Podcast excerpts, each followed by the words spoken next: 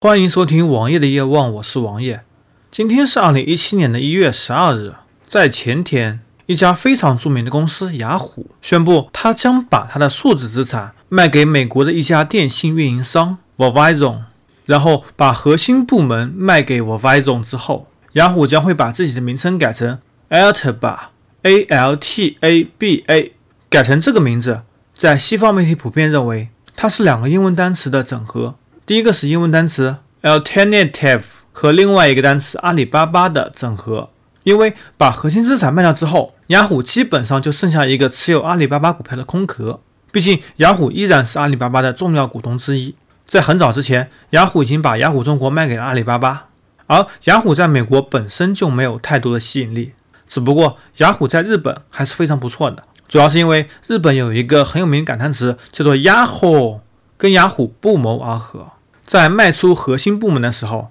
雅虎的 CEO 是一名女性，女强人梅耶尔。很多人对梅耶尔的工作表示了不屑，但是你要这么想，在梅耶尔接手雅虎期间，雅虎的股票从十五美元涨到了四十二美元。而王爷我本人曾经也在三十六美元的时候买过雅虎的股票，然后四十一美元的时候卖出，也小赚了一点。虽然涨价的根本的核心原因是因为阿里巴巴的 IPO。造成了雅虎的账面盈利非常多，但是本来一文不值的数字业务却以四十八美元的价格出售给了 Verizon，这是一个非常不错的价格。我想对于雅虎来说，对于投资者来说都会非常的满意。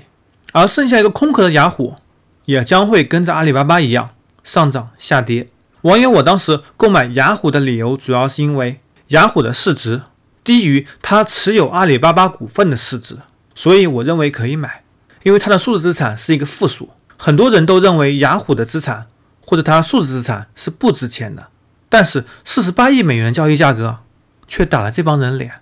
证明了雅虎的价格是值钱的。